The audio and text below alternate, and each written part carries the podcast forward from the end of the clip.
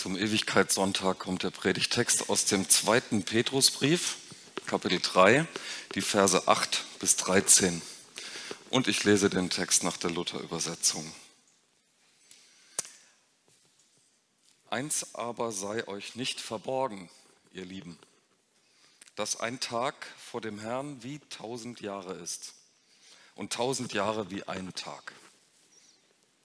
Der Herr verzögert nicht die Verheißung, wie es einige für eine Verzögerung halten, sondern er hat Geduld mit euch und will nicht, dass jemand verloren werde, sondern dass jedermann zur Buße finde. Es wird aber der Tag des Herrn kommen, wie ein Dieb. Dann werden die Himmel zergehen mit großem Krachen die Elemente aber werden vor Hitze schmelzen und die Erde und die Werke, die darauf sind, werden ihr Urteil finden.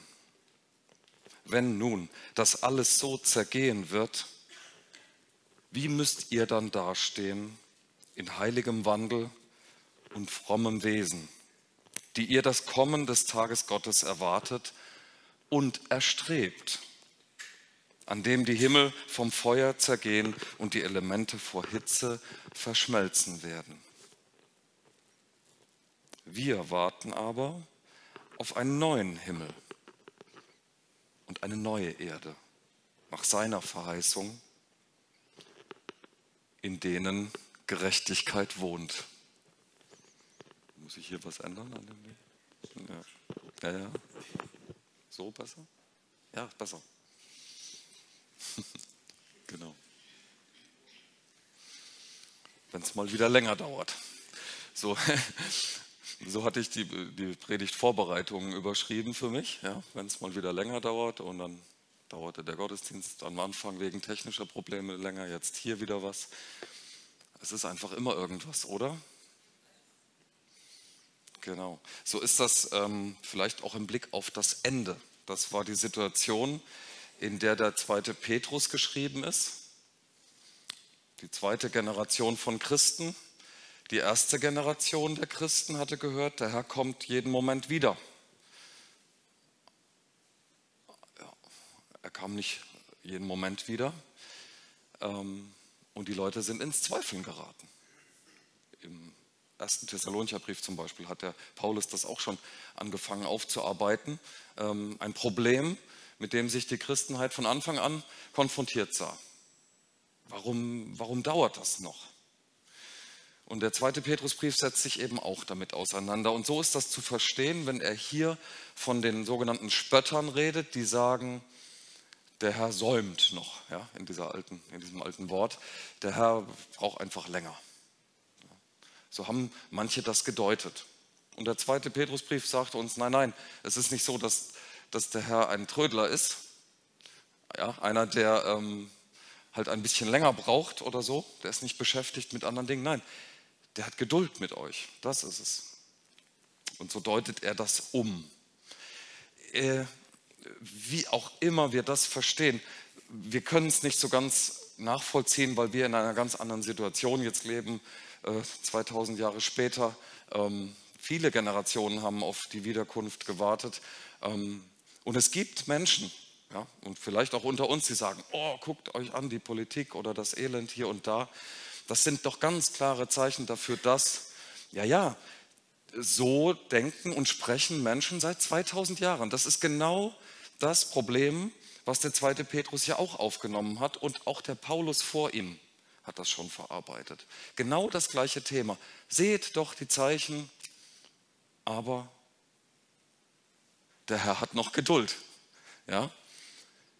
Wir sind zum Warten aufgefordert. Mir ist aufgefallen bei der Durchsicht dieses Textes, dass hier ganz viel mit der Zeit gespielt wird. Ja? Es ist ein Spiel auf Zeit vielleicht oder ein Spiel mit der Zeit, wir wissen es nicht. Dieser legendäre Satz, ähm, tausend Jahre sind vor dem Herrn wie ein Tag und ein Tag äh, und wie heißt es, ähm, ein Tag ist vor dem Herrn wie tausend Jahre und tausend Jahre wie ein Tag.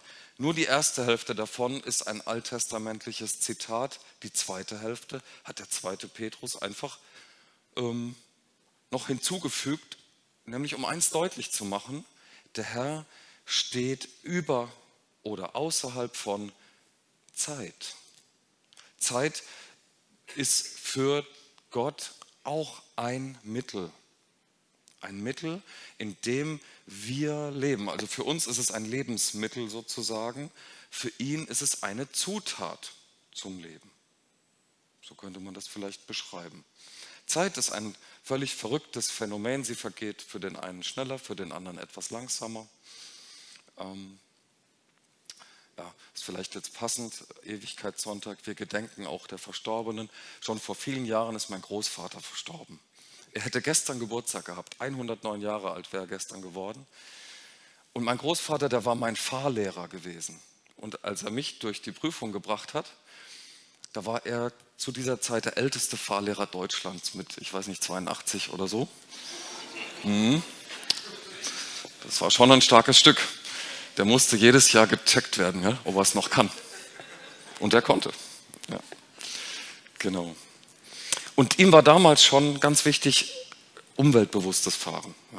Und er hat ähm, seinen mehr oder weniger gelehrigen Schülern äh, versucht zu vermitteln, dass das auf die Tube drücken auch nichts bringt, außer Umwelt ist mehr verpestet und es ist mehr Sprit verbraucht worden. Ja, damals gab es ja noch keine E-Autos oder so. Er hat das gleitende Autofahren gelehrt. Ähm, wir haben das dann später mal probiert und haben das getestet als junge Leute ja, auf der A8, glaube ich, ich weiß nicht mehr genau.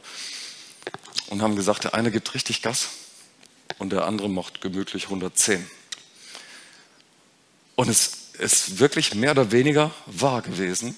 Wir sind nahezu gleichzeitig angekommen und der eine hat fast das Doppelte an Sprit verbraucht. So, und nun? Zeit ist relativ. Der, der Begriff davon, den, haben, den brauchen wir, um uns etwas vorzustellen, wie Dinge passieren, ja, um uns zu überlegen, um uns zu verabreden, um uns auf Dinge einzustellen, wenn wir nicht eine Zeit gesetzt hätten, 10 Uhr Gottesdienstbeginn, auch wenn es ein paar Minuten später, ja, aber so diese grobe Zeitvorstellung, die brauchen wir. Problematisch wird es, wenn wir uns darauf festlegen und dadurch dann unflexibel werden.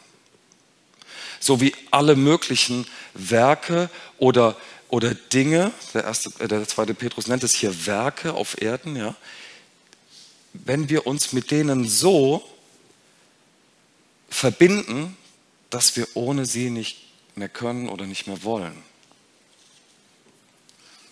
Jetzt war ja Black Friday, gell? Wer war alles shoppen? Im Internet oder live? Ja. All diese Dinge, ja, die, wir, die, wir, die, die wir haben, die Lebensmittel sind, wenn sie zum Lebensmittelpunkt werden, dann wird es eben schwierig angesichts des Endes. Und da ist der zweite Petrusbrief ja ganz hart. Ich habe das vorhin ein bisschen theatralisch vorgetragen. Und manche von euch haben so geguckt, oh, was macht er da? Warum macht er das? Ja, weil, weil es einfach so ist. Ja, da ist äh, der Text ist genau so. Mit großem Krachen wird alles vergehen. Gut, da sind sich die Kosmologen nicht ganz einig. Wie wird die Erde und also wie wird die ganze Welt zergehen? Die einen sagen, das Universum expandiert immer weiter, sodass alles sich so zerfasert. Wir werden irgendwann keine Sterne mehr sehen, weil sie so weit voneinander entfernt sind, weil dann, dann wird irgendwie alles sehr, sehr langweilig und sehr, sehr langsam. Und andere sagen, nein, das geht alles wieder zurück. Ja, alles wieder zurück auf Null, auf den Ursprung, äh, bis es dann erneut knallt. Manche sagen, ach, da gibt es so viele Theorien. Und an all diesen Theorien, die man wissenschaftlich sich ausknobeln kann, ähm, ja, da ist was dran oder auch nichts, wer weiß. Wir werden es nicht wissen, bis es nicht passiert. Ja? Und die Vorstellung zu der damaligen Zeit die, die Vorstellungen zur damaligen Zeit vom zweiten Petrus, die waren genauso vielfältig und bunt, wie sie bei uns heute sind. Und der Verfasser hier, der lädt dazu ein, zu sagen, okay, das Ende kommt. Die, die, die, die Lebensmittel, die wir haben, die Dinge, die wir brauchen zum Leben. Und er zählt dazu ähm, Gegenständliches, ja? Er zählt dazu äh, Dinge Ideologisches, Dinge, die wir entwickelt haben. Da gehört der ganze Bereich von Kultur und Religion auch dazu. Alles Menschengemachtes, alles Geschöpfliches wird genauso zergehen, ob das jetzt durch kosmologische Sachen ist oder ob das durch einen Vulkanausbruch oder wie auch immer, ja, das spielt letztlich keine Rolle. Es wird passieren. Das ist ein Fakt. Wir werden nicht ewig so weitermachen können.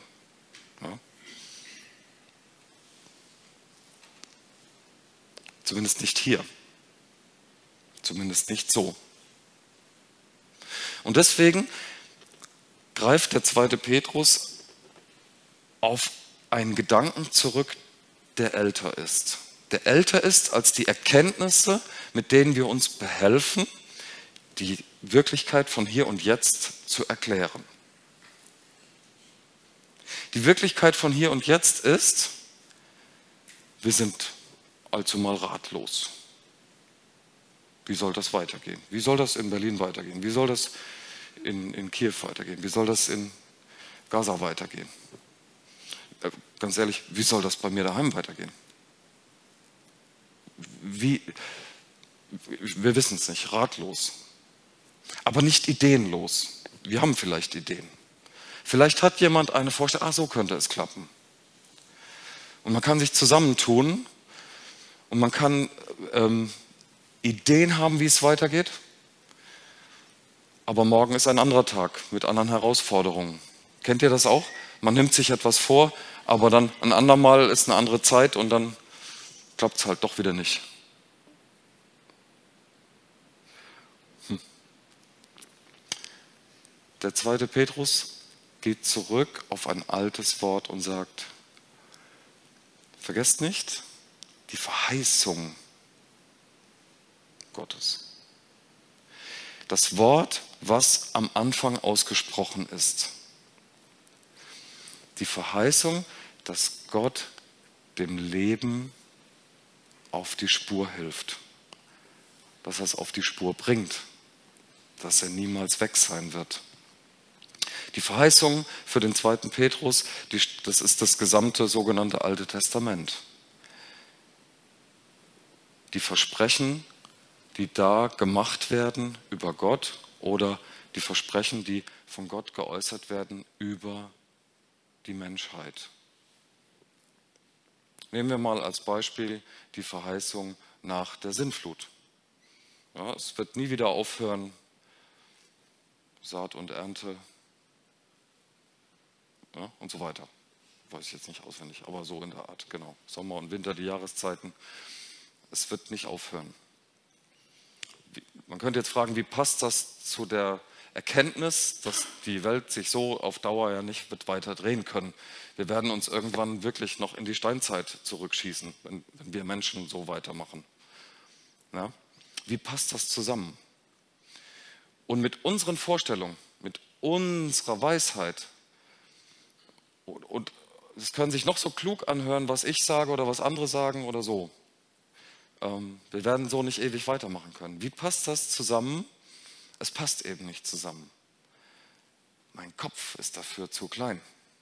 Meine Vorstellungskraft ist dafür zu klein.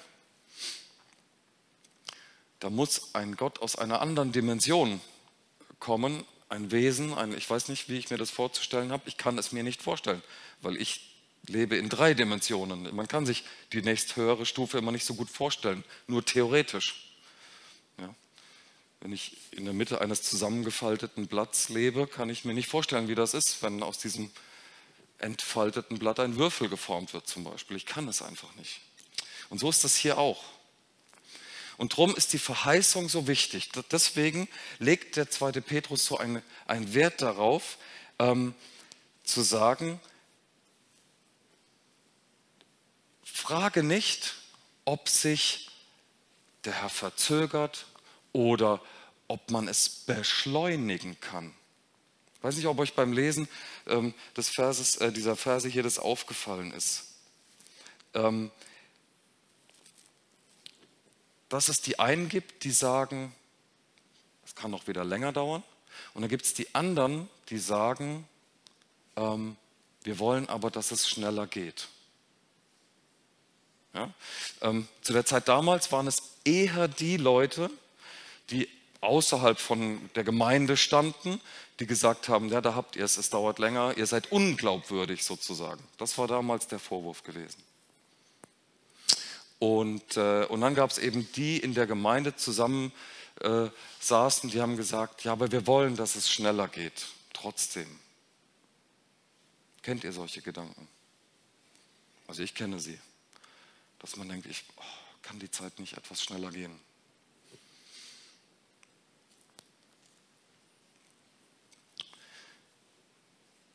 Das sind Dinge, die haben sich im Laufe der Zeit auch verändert.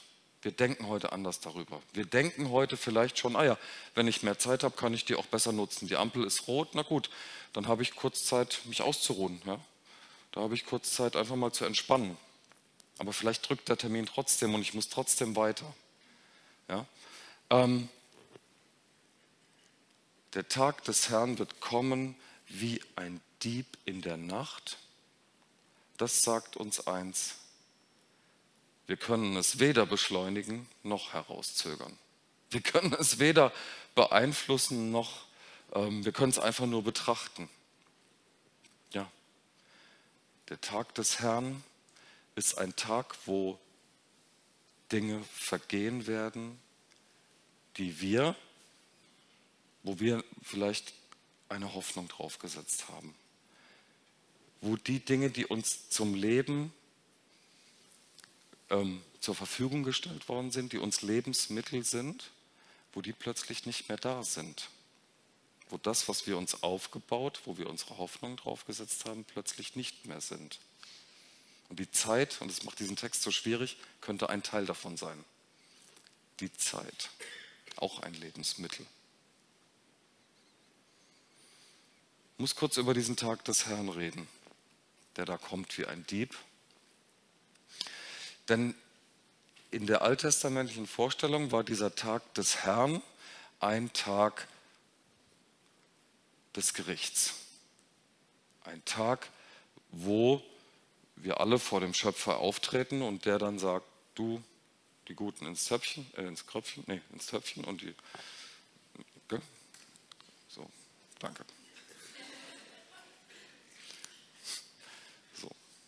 Gericht. Und hier haben wir diesen Tag des Gerichts plötzlich verbunden mit der Vorstellung von einem Weltuntergang, die Apokalypse, dass das zusammenfällt. Das war aber nicht unbedingt immer so, die Vorstellung. Ja? Die Vorstellung von diesen Dingen hat sich auch im Laufe der, der Zeit entwickelt. Die Vorstellung von einem Gericht als einem also gleichzeitigen Weltuntergang. Das haben Menschen nicht immer schon so gedacht. Aber bis heute denken wir das. So wird es laufen.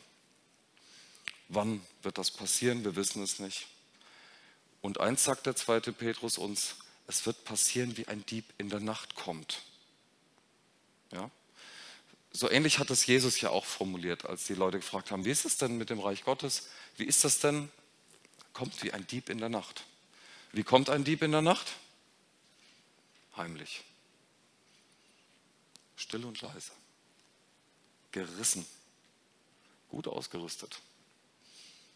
Überfallartig. Man erwartet ihn, aber man weiß nicht, wann und wie er kommt. Im Schutz der Dunkelheit steht er einfach da. Und dann? Ist es so wie in dem Bild, dass wir uns vor diesem Dieb in der Nacht fürchten? Fürchtest du das Ende? Fürchtest du den Moment, den du nicht weißt, wann er ist? Weil damit die Vorstellung eines Gerichts verbunden ist oder weil damit die Vorstellung verbunden ist, dass all das, was wir schätzen und lieben, dann nicht mehr sein wird? Fürchtest du diesen Dieb? Fürchtest du diesen Moment, wo der Dieb kommt? Also grundsätzlich ist das eine furchtbare Vorstellung. Aber ich habe jetzt viele Köpfe schon sich schütteln sehen. Hm, ich fürchte den Moment nicht. Das sagen Menschen aus dieser Gewissheit heraus, glaube ich, und ich auch. Ich brauche diesen Tag nicht fürchten, weil ich herausgezogen bin, weil ich äh, errettet bin, weil, weil, weil ich weiß, Gott liebt mich. Und er, im Gericht wird einer neben mir stehen, der heißt Jesus Christus und sagt, ich kenne den, darf durch. Ja. Das ist mein Buddy. genau. Ja. Mhm. Auch das sind einfach Vorstellungen, Ideen, ja. Das sind Ideen, vor denen wir uns fürchten können. Aber dass Jesus neben dir steht und sagt, ich kenne dich, du kannst durch, das ist nicht ein Moment, der reduziert ist auf dann, auf den Tag des Gerichts, wenn die Welt untergeht. Für manch einen geht die Welt ja bereits heute unter. In der Fürbitte haben wir Szenen vor Augen gehabt, vor dem inneren Auge gehabt, wo die Apokalypse heute schon stattfindet für Menschen. Es gibt Einrichtungen auf der Welt, wo Menschen versorgt werden müssen, denen es so schlecht geht, die erleben die Hölle buchstäblich jetzt, aber verdient haben sie sie nicht. Auch das alles einfach gruselige menschliche Vorstellungen, aber es ist so real.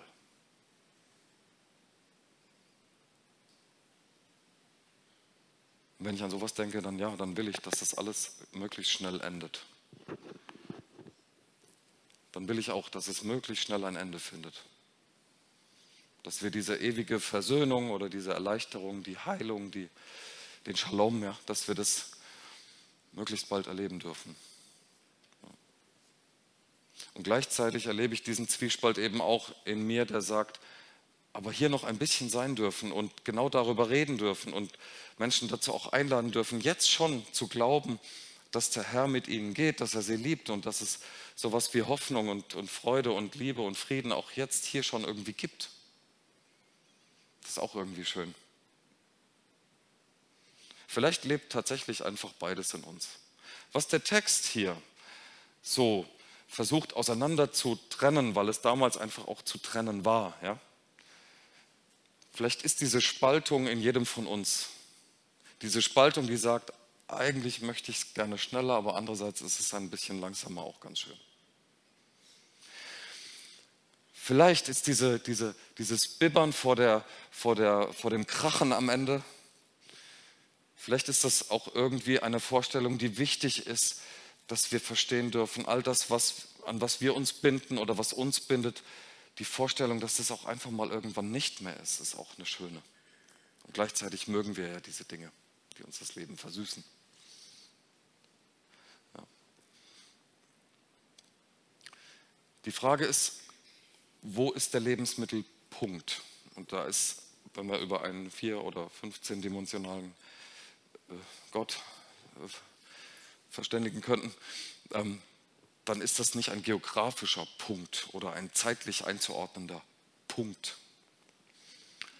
Vielleicht passiert das Gericht nicht an einem Punkt, den wir in der Zukunft lokalisieren, sondern vielleicht ist das Gericht genau jetzt. Vielleicht muss genau jetzt etwas krachen gehen, etwas sich auflösen, etwas sich verabschieden in deinem und meinem Leben. Vielleicht gibt es etwas, was, was gehen darf, was meine Hände einfach nur loslassen müssen, weil es nur ein Lebensmittel ist. Und weil ich weiß, dass mein Lebensmittelpunkt ein ganz anderer sein soll. Der Text schließt ja mit diesem Vers, wir warten aber auf eine neue, auf neue Himmel und auf eine neue Erde. Vielleicht ist dieses Warten, vielleicht ist dieses Hoffen, vielleicht ist diese Zuversicht ein geeigneter Lebensmittelpunkt. Vielleicht könnt ihr mir folgen, wenn ihr ähm, hört, dass ein, ein Punkt in der Zukunft, weil wir warten nur immer auf zukünftige Dinge, ist klar, aber dass das ein Standpunkt sein kann. Etwas, was noch in der Zukunft liegt. Also wenn all das, was noch vor mir liegt, mein Mittelpunkt ist, dann bleibe ich in Bewegung. Ist ja logisch. Ja? Wenn ich immer an den nächsten Schritt denke, komme ich voran, dann geht es weiter. So verstehe ich zumindest alle Zukunftsaussagen, die wir im Neuen Testament über diese neue Zeit, über das Ende oder über die Ewigkeit auch lesen, verstehe ich als Aufforderung zum Weitergehen. Nicht zum einfach weitermachen, nicht zum einfach die Vergangenheit wiederholen und, oder aufwärmen oder so, sondern als Aufforderung, Neues zu entdecken. Als Aufforderung, auch Neues zu erschließen. Aber nicht mit dem Anspruch, neue Lebensmittelpunkte zu finden, sondern das Weitergehen. Das möchte ich für mich zumindest zum Lebensmittelpunkt haben. Das ist meine Hoffnung, dass mein nächster Schritt immer wieder einen nächsten Schritt auch mit sich bringt dass ich nicht stehen bleiben muss und dann erlebe, wie Dinge mich verlassen, Lebensmittel, die ich loswerden kann. Das ist eigentlich was Gutes, aber auch was, etwas, was ich fürchte natürlich. Und wenn ich weitergehe, werde ich neue Dinge entdecken, neue Lebensmittel finden. Und ich hoffe und bete, dass wir dann in solchen Momenten erfahren, ach, es sind Lebensmittel, sie helfen uns, sie dienen uns, aber wir müssen ihnen nicht dienen. Wir dienen nur einem Gott. Und wenn der Tag kommt, und wenn der Tag kommt, wo wir diesem Schöpfer gegenübertreten,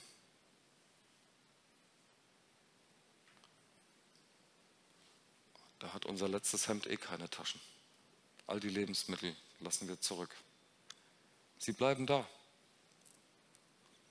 Und er empfängt uns mit einem neuen Himmel und einer neuen Erde. Völlig andere Voraussetzungen, völlig andere Gegebenheiten, die wir jetzt noch gar nicht wissen können. Und wohl dem, der sich eben nicht zu starke Vorstellungen macht von dem, was mal kommen wird. Was wir schlicht und einfach nicht wissen. Wir wissen es einfach nicht. Aber aus diesen Texten hier nehme ich die Zuversicht, dass darin etwas Schönes ist, etwas Erfreuliches, etwas Erbauliches. Frieden nämlich. Frieden und Gerechtigkeit, sagt der erste Petrus. In denen Gerechtigkeit wohnt.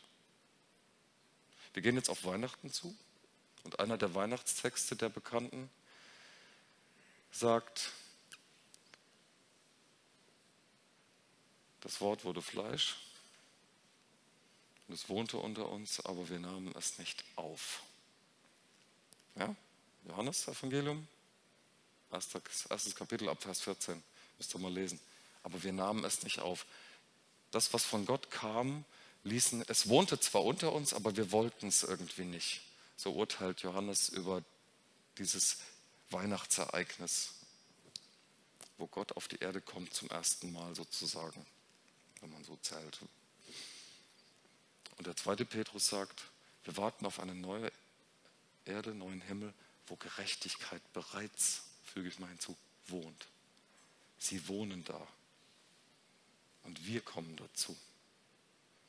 Nicht er kommt zu uns und wir nehmen ihn dann nicht auf, mehr oder weniger, und leben dann in diesem Zwiespalt. Oh, finden wir das, wie finden wir das, dass er da ist oder nicht? Oder wie reden wir darüber? Wir tun uns schwer. Nein, in, in dem neuen, in dem noch kommenden Himmel und Erde, da wohnt von Anfang an Gerechtigkeit. Da wohnt von Anfang an Friede. Und wir kommen dann hin. Wir kommen dahin dazu. Als Willkommene, als Geliebte. Und das, ihr Lieben, das nennen wir dann Ewigkeit.